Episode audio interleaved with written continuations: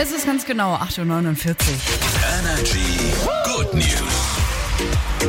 Und zwar heißt meine Good News heute Morgen. Hallo Felix. Hallo! Entschuldigung, ich war noch verrutscht. Ah. Heißt, äh, Franziska Herb kommt aus Esslingen und hat ganz frisch eine Misswahl gewonnen. Die 35-Jährige hat sich den einzigen Body Positivity-Titel der Bundesrepublik gesichert und zwar Fräulein Kurwig 2023. Ui. Aber damit hat sie nicht nur die Wahl gewonnen, sondern auch einen Vertrag mit einer Agentur. Heißt, die gelernte Bank Bankkauffrau kann in Zukunft auch als Kirby-Model für verschiedene Unternehmen arbeiten. Herzlichen Glückwunsch dazu. Mega, sind wir stolz. Meine Good News ist ein frühzeitiges Weihnachtsgeschenk für die Uni Stuttgart, denn die bekommt Oh. zwei brandneue Supercomputer.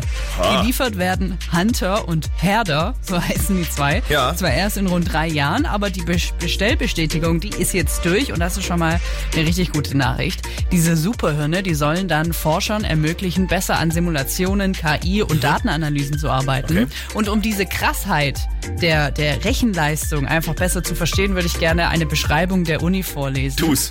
Stellen Sie sich vor, jeder Mensch auf dieser Welt, also etwa 8 Milliarden Menschen, macht eine Transaktion zur selben Zeit und das vier Jahre lang.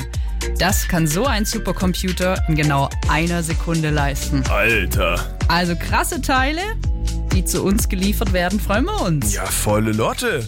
Dann äh, haben wir jetzt auch noch ein krasses Teil am Start. Das ist nämlich Fastboy mit Good Life. Immer die besten neuen Hits bekommt ihr nur hier bei Energy. So hard to see was right there in front of me.